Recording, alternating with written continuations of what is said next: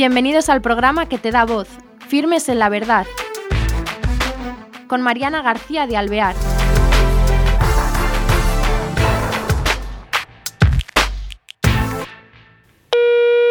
Queridos oyentes, bienvenidos a este programa de Firmes en la Verdad. Tenemos con nosotros hoy Ana María, que es em, una enfermera experimentada, es vocal de enfermería de cuidados paliativos lleva 30 años como profesional y 18 años de experiencia en cuidados paliativos.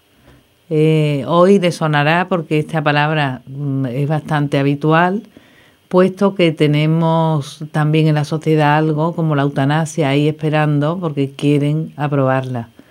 Ella, que es persona experimentada, nos va a hablar de su experiencia como enfermera y de una realidad que ella conoce día a día. Eh, Ana María, ¿qué tal estás? Bien, muchas gracias por vuestra invitación. La oportunidad de poder contar mi experiencia profesional. Pues sí, es que nos interesa una barbaridad. Quería yo que mm, nos explicaras en tu larga experiencia como enfermera qué es la vocación dentro de tu profesión, esta de cuidados paliativos a la que dedicas 18 años, ¿por qué descubres de repente que eso es lo que te gusta?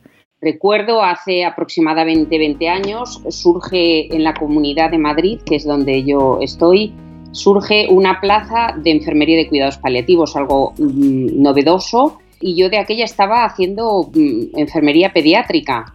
Y cuando surge esta plaza dije yo, uy, esto a mí me parece interesante, creo que esto podría gustarme pero cuando, bueno, soy seleccionada en, un concurso que hay, soy seleccionada por mi perfil profesional, por mis estudios y tal, soy seleccionada.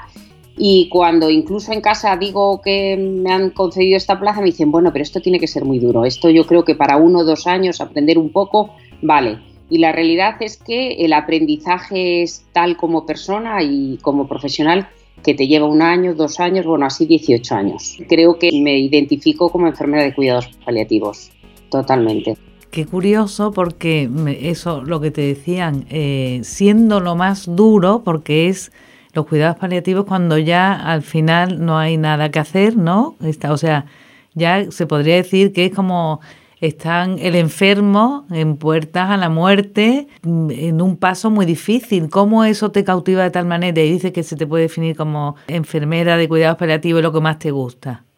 Porque uno descubre que hay mucho por hacer. A un paciente no se le puede decir que no hay nada que hacer. A nivel de tratamiento específico para curar, porque no siempre curamos, y cuando no es posible la curación, es posible el acompañamiento y el cuidado y esto es de tal relevancia en la parte más vulnerable del paciente, que es en el proceso final de vida, que cuando uno ve todo lo que puede llegar a hacer por un paciente y por su familia, porque está en ese contexto, el paciente no está solo, va acompañado pues, de un entorno, familiares, seres queridos, que viven mm, de otra manera el proceso de final de vida, que cautiva, ¿no? que me parece un aprendizaje de tal calidad y de cosas que no están escritas en los libros que dije yo, bueno, mm, de aquí no me puedo marchar, o sea, es como un vicio decir, mm, bueno, yo creo que ya he visto gran parte y resulta que te encuentras con otro paciente donde es único, irrepetible, la situación es totalmente diferente y bueno, tú crees que haces como profesional de, enfermería, ¿qué haces? Pero yo creo que también recibes y en esa proporción, bueno, pues uno se va enganchando y, da sentido a su vocación, a su profesión bueno, uno aprende a escuchar, a respetar, a ver el valor de la presencia, a ver la parte humana de la asistencia sanitaria, donde se basa en lo científico, en lo técnico, y yo siempre digo que tiene tres patas, y lo humano. De ahí, eh, bueno, ahora se habla de humanización de la asistencia, cuando realmente con quien tratamos es con un ser humano, ¿no? Tiene esas tres patas con una gran, yo diría, entidad que es la persona, como ser único y repetible. Entonces, bueno, he aprendido tanto que, bueno, pues me enganché a ello. Y como yo, pues muchos otros profesionales que han encontrado el mismo sentido. Y tú ahora ya eres muy experimentada, pero al principio tú llegas y a lo mejor tienes pensado, nada, tengo que dar, aparte del trato científico, bueno, mi conocimiento, porque es a lo que vas, ¿no? Una asistencia, porque ese es el pilar, ¿no? De la profesión, pero has empezado a desarrollar la parte humana y al principio mm, me imagino que sería difícil afrontar, decir, bueno, ¿qué les digo yo? ¿Cómo les doy esperanza si, si estamos ya al final? ¿Cómo les doy ánimo si esto es imposible? ¿Qué hace? ¿Cómo barajas tú ahí ese...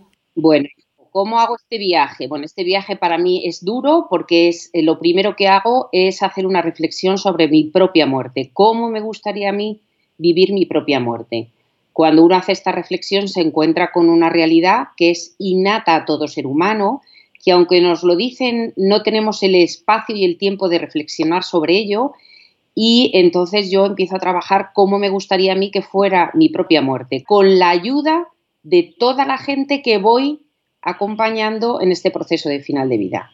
Lógicamente lloro, no de mi dolor, sino del dolor del otro, acompaño en el acompañamiento del otro y vivencio que se puede morir en paz, porque me enseñan los pacientes a morir en paz. Entonces, en este tránsito, pues yo me paso dos años donde leo, estudio y esto me resulta eh, incluso más duro que la propia experiencia personal que uno tiene. ¿Por qué? Porque vivencio de lunes a viernes que esto es verdad, que voy a morir.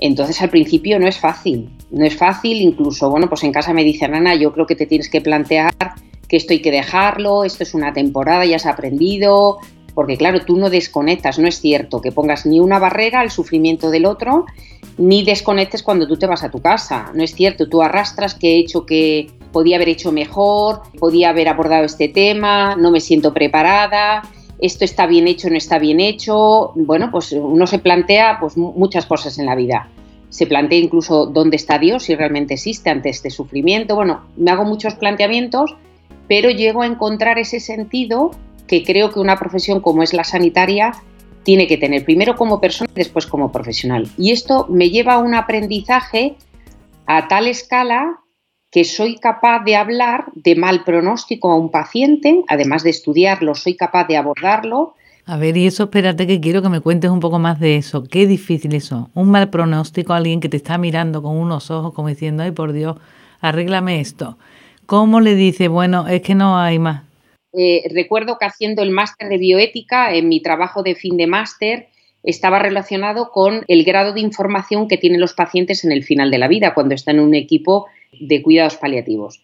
La mayoría de ellos llegan a estos servicios con muy poca información en muchos casos, sobre todo tiene más información la gente más joven que la gente más mayor. Perdona, es bueno que se sepa, que me imagino me lo vas a responder ahora, pero ¿es bueno que se sepa la realidad o eso el ánimo lo mina en un paciente y es mejor escondérselo? ¿Depende de las personas? Claro, depende de, de, la trayectoria de vida de cada uno. Si a mí me dijeran qué jersey más feo llevas puesto, yo puedo explicar mi relato. Pues el, color rojo me encanta porque me identifica, es un jersey que me ha regalado mi hijo en un viaje que ha hecho, yo que sé, a Sudamérica por inventarme algo. ¿Quién soy yo para decirle al otro lo que verdaderamente necesita? Pero sí que es cierto que si uno se quiere apropiar de sus decisiones, para eso tiene que tener una información. Cuando uno tiene información, por dura que sea como es, vas a morir, o tienes una enfermedad grave, irreversible, incurable, uno puede tomar decisiones, puede hacer reflexión de su legado, puede decidir si darse o no darse un tratamiento, eh, sobre todo cuando en la balanza se sopesa si es tan beneficioso o no para el paciente, puede dejar temas resueltos. Entonces, hay gente que le supera esta situación, pero sabiendo que la información es grave, delega en otras personas. Y hay otros pacientes que deciden, no, yo quiero saber la verdad. Y esta verdad muchas veces antes por paternalismo. Los sanitarios cogíamos las riendas de lo que sabíamos y le decíamos al paciente que era bueno o que era malo, desde nuestro punto de vista. Sin embargo, ahora, en un proceso en el que el paciente tiene autonomía y así debe ser para poder decidir y saber qué es importante o no es importante, se le debe ofertar la información y es el que decide si quiere o es el momento o no es el momento de tener la información. Pero bueno, sí. Ah, bueno, se la oferta sin decírsela. Es decir, ¿quiere usted saberlo? Es decir, ¿es las personas que le gustaría saber de su proceso de enfermedad? O por el contrario, si las cosas empeoran, eh, usted prefiere que sea su hija, su pareja. Y entonces es el paciente el que te dice, eh, muchas veces eh, los pacientes no tienen miedo a que le des un mal, hombre, no es, una, no es plato de gusto, a nadie le gusta que le den esa información, pero muchas veces no temen la muerte, sobre todo la gente que es mayor, que ya ha tenido un proceso de vida donde ha podido desarrollar, bueno, pues todas sus capacidades, ha podido relacionarse y tiene una edad en la que sabe que el final llega, yo creo que la gente mayor no tiene ese miedo a la muerte, ¿no? Porque ha desarrollado esto. Lo que tiene miedo es al dolor, al sufrimiento y al, abandono. Claro, que son las cosas porque también eh, te, has encontrado con alguien que te diga, ay, no me puede usted quitar la vida. Eh, bueno, he tenido a lo largo de mi carrera profesional, no tanto, ¿eh? no ha habido tanta gente, pero sí es cierto que en situaciones de desesperanza la gente quiere morir y para eso solamente hay que mirar eh, por internet cuántos fallecimientos por suicidio hay en España y con eso nos daría una realidad de la sociedad en la que ahora mismo estamos, ¿no? De desesperanza, de dolor, pero no solo por enfermedad, sino por muchas circunstancias de tipo social o de no conseguir lo que uno quiere o bueno, pues eh, la vida tiene en sí sufrimiento desde el momento que a uno no le pasa lo que, lo que uno quiere, pues de tener su, el coche de su vida o el amor de su vida o el trabajo de su vida. Uno tiene pérdidas a lo largo de su vida importantes, significativas, y uno remonta y es un aprendizaje. Pero cuando a uno le dicen que está en un proceso de final de vida, eh, bueno, pasa por unas etapas donde al final la aceptación es lo que le queda. Aceptar que la vida eh, no la elegimos, nos viene dada, igual que nos viene dada, igual que nacemos, morimos. Y esto, bueno, pues yo creo que falta eh, un tema educativo muy importante en nuestra sociedad para, bueno, tenerla, no te digo a todas horas presente, pero sí reflexionar que eso está ahí para todos, ¿eh? Por lo que estás diciendo, eh, en la sociedad quizás se, no se quiere hablar de la muerte, ¿no? No se quiere afrontar. Es como algo tabú. ¿Por qué? Yo creo que no es educativo, es tabú. Entonces, bueno, pues sí, me he encontrado con gente que me ha pedido, eh, bueno, eutanasia y cuando, usted de las personas que hace eutanasia, que bueno, te hace gracia porque no está aprobado por ley, ¿no? Y luego dentro de estar aprobado por ley, pues bueno, para eso está la objeción de conciencia. Pero cuando tú le preguntas cuál es el motivo, pues eh, hay gente que es por el dolor que tiene físico. No quiere sufrir, claro. Quiere sufrir, lógicamente, yo también la querría. Y bueno, le dices que te dé un margen para poner tratamiento y cuando le alivias el síntoma, ay, qué bien, pues ya no la, ya no la quiero, ¿no? Y luego hay un dolor mayor que es, eh, bueno, pues el dolor del alma, ¿no? Cuando, bueno, no solamente es lo físico, sino lo espiritual, incluso lo social. Lo que decía Cecily Sander como pionera de los cuidados paliativos, que lo llamaba el dolor total, ¿no? Bueno, pues el dolor a, perder la dependencia, en el que a uno le tienen que lavar, le tienen que asear, no puede caminar, el dolor de la propia enfermedad, el dolor de la despedida, de que tienes que decir adiós y no te puedes aferrar a la vida porque no depende de ti, sino que es algo que, viene innato en el ser humano. Y bueno, esto deberíamos de aprender para que luego uno puede llegar a decir adiós y a dar gracias a la vida por lo que ha vivido, ¿no? Esto último que has descrito, tú como enfermera de cuidados paliativos, ¿puedes aportar algo a ese dolor total, a ese, esa aceptación, ¿no? De esa realidad que nos va llegando bueno, eh, mi experiencia me dice que quién soy yo. Yo siempre digo que tengo la suerte de poder poner las cartas sobre la mesa de otro, de tal forma que, bueno, pues a, veces no dices claramente que la muerte está ahí, ¿no? Porque a veces eh, utilizar esta palabra no es fácil. A veces la utiliza el propio paciente y me pregunta directamente, Ana, me muero. Y cuando un paciente donde tú has entablado un entorno de confianza eh, de profesional a paciente o de paciente a profesional, lógicamente no retiras la mirada y como mujer de gallego yo pregunto, ¿por qué me lo preguntas? ¿Te sientes morir? Y es el propio paciente el que te dice que siente morir. Entonces, bueno, llegado a este punto, efectivamente, nos toca tomar decisiones como dónde quieres estar en el último momento, si en tu casa, en una unidad de cuidados paliativos. Necesito al paciente para tomar decisiones porque yo no sé yo sé lo que sería bueno para mí, lo que yo querría, pero yo no sé lo que es bueno para el paciente. Yo puedo detectar que creo que, pero la vida te puede sorprender, cada paciente es un mundo. ¿eh? Entonces, bueno, yo creo que tengo la suerte de poder plantear a un paciente eh, que es un momento de hacer reflexión, bueno, pues de ver qué legado deja en su vida. Es un momento para dar las gracias a quien te está cuidando y a lo mejor es un momento también que nos da la oportunidad para pedir perdón. Y si uno sabe cerrar su ciclo, uno puede morir en paz. Esto me lo han enseñado mis pacientes. Mientras que si el miedo a la muerte, la desesperanza, le meto a uno en un bucle de miedo, que a veces, bueno, pues puede hacer que tenga uno una muerte mm, pues agitada y mm, tener que llegar a necesitar una sedación. Mientras que si uno es capaz de enfrentarse o aceptar a eso que le va a tocar vivir, bueno, pues eh, uno puede morir en paz. ¿Se podría decir, por ejemplo, en los pacientes eh, que hay diferencia entre los que tienen fe y no tienen fe en sobrellevar estos momentos de dolor y sufrimiento de final de la vida? Como profesional sanitario me toca atender a pacientes pues, de distintas creencias, eh, no creyentes. Y bueno, la religión yo diría que es una herramienta más que uno tiene para saberse afrontar a distintos momentos de la vida, entre ellos el final de vida. Bueno, he tenido pacientes creyentes que efectivamente se basan en el rezo para poder aceptar este momento pero también he tenido pacientes donde los valores que tenían espirituales eran tan profundos como creían en el, amor, creían en, la familia, que también me ha, resultado impactante. O sea, yo recuerdo un paciente que le dice a la esposa, estaban los tenía dos hijos, estaba la esposa y estaba yo como enfermera, y le pidió a la mujer que trajera cinco copas que abriera una botella de vino. El paciente realmente tenía una obstrucción intestinal y no podía beber ni comer. Y pidió que abriera una botella de vino, recuerdo que una botella de Rioja, abrió la botella y brindó eh, dando gracias a la vida por todo aquello que había vivido y por el legado que dejaba a sus hijos.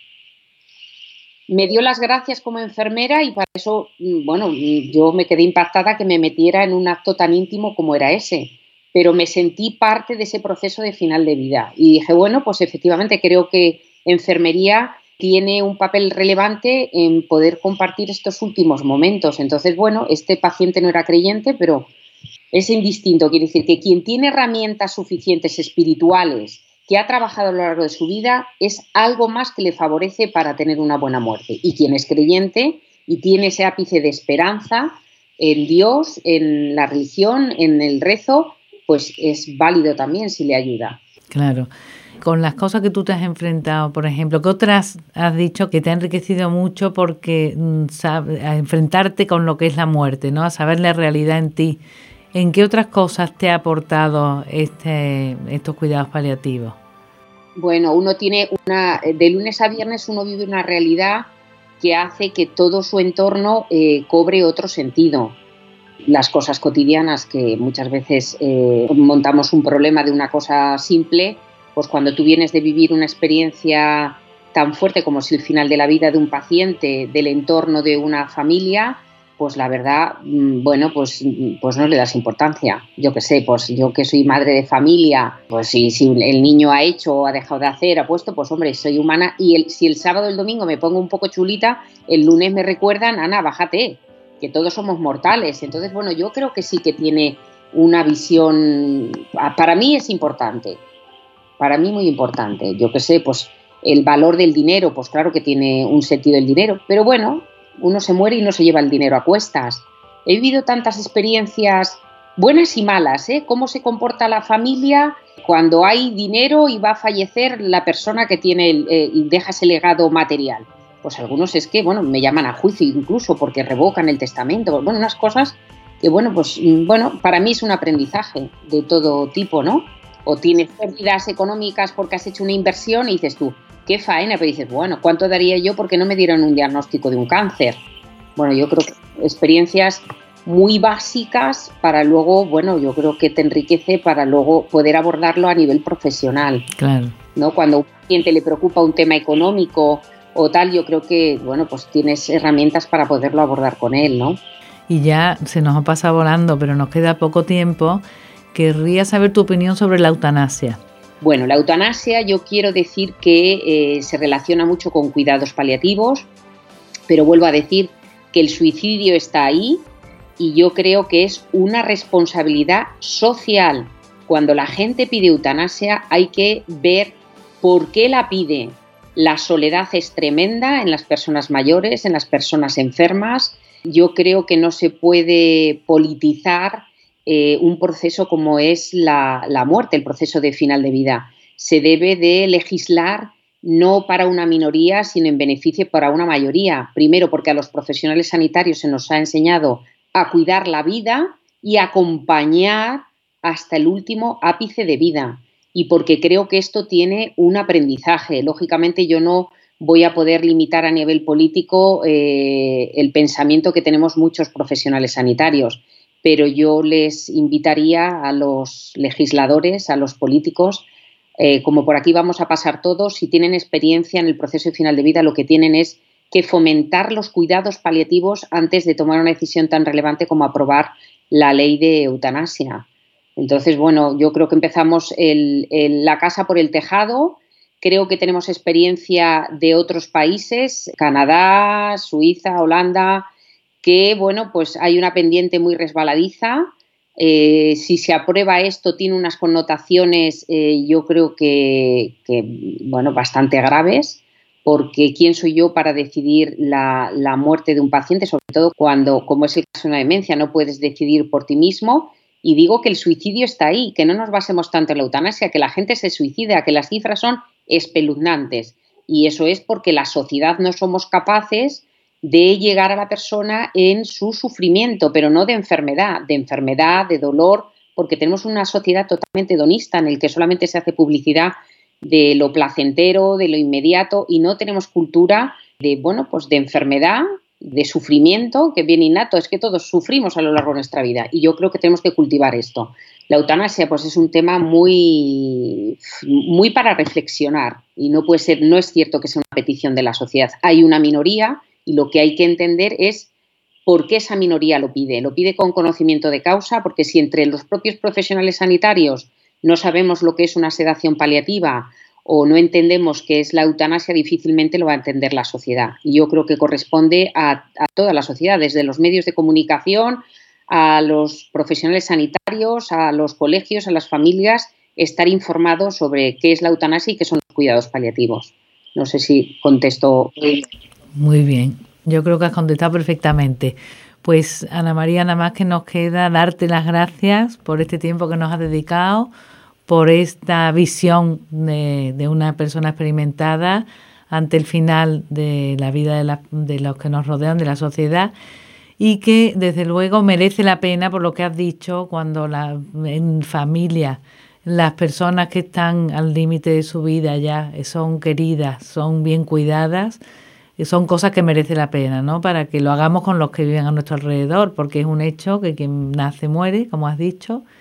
Y bueno, pues eh, aprender de este rato de charla con Ana María, de cuidar la vida eh, y a las personas que nos rodean y hacerlo de la mejor manera posible con el mayor cariño y animarnos a estar informados sobre lo que a veces intentan los medios que no que lleguemos a pensar los profesionales sanitarios no todos están de acuerdo con esta ley de eutanasia a la que nos van empujando y tenemos la obligación de estar bien informados porque, como dice Ana María, hay problemas que resolver y que no, no se solucionan con la eutanasia, que eso no es la verdad.